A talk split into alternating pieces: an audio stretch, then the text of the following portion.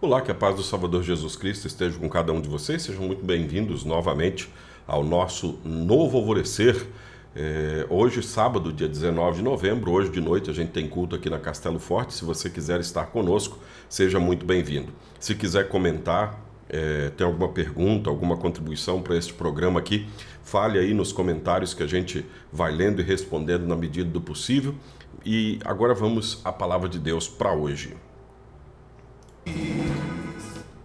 Olá, amados em Cristo, a paz de Jesus a todos vocês. Estamos começando o nosso novo alvorecer deste sábado, hoje 19 de novembro de 2022. Aqui é o pastor Jarbas pastor da Igreja Evangélica Luterana do Brasil, aqui em Nova Venécia, no Espírito Santo. Somos a congregação Castelo Forte, que fica no bairro Bela Vista. Ainda temos mais duas congregações, uma no aeroporto, a congregação Vida Nova, e outra no bairro Margarete, a congregação Concorde. Você é muito bem-vindo, inclusive no nosso culto de hoje à noite, hoje às 19 horas, aqui no Bela Vista. Inimigos. A morte é o último inimigo a ser vencido. No entanto, até hoje não conhecemos ninguém que a tenha vencido. Em nossa experiência, desde que o mundo existe, todos morreram. Por mais rico, bem-sucedido, saudável que uma pessoa seja, ela não tem o poder de vencer esse inimigo. Diante da derrota que a morte parece impor, o ser humano tenta se consolar inventando histórias virou uma estrelinha. Estará vivo enquanto nos lembrarmos dele. Virá em outra encarnação. Tornou-se um com o universo.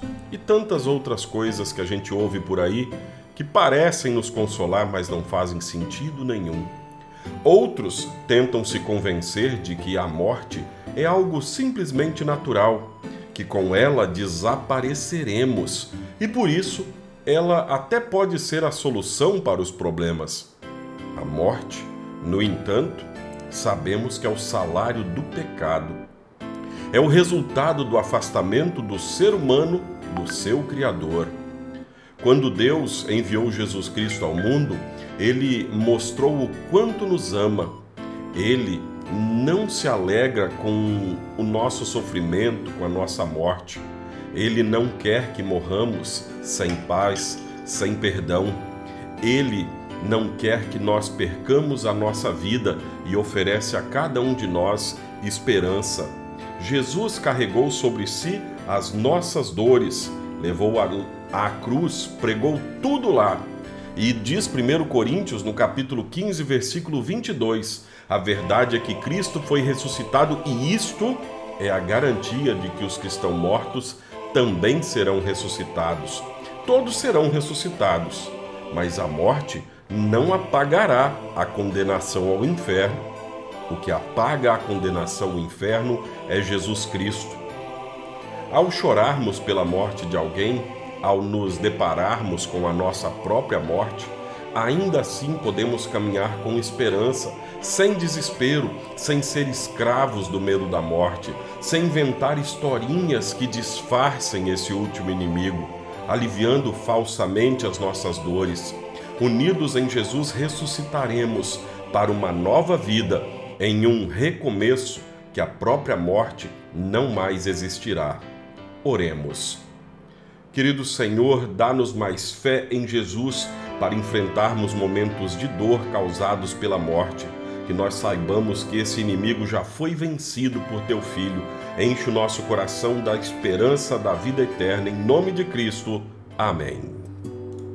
Assim concluímos este nosso novo alvorecer.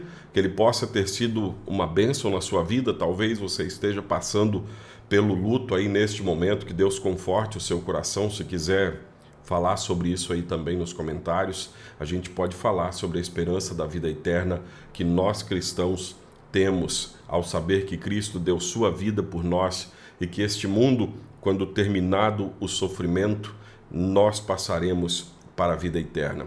Que Deus te abençoe e fique em paz na paz de Cristo.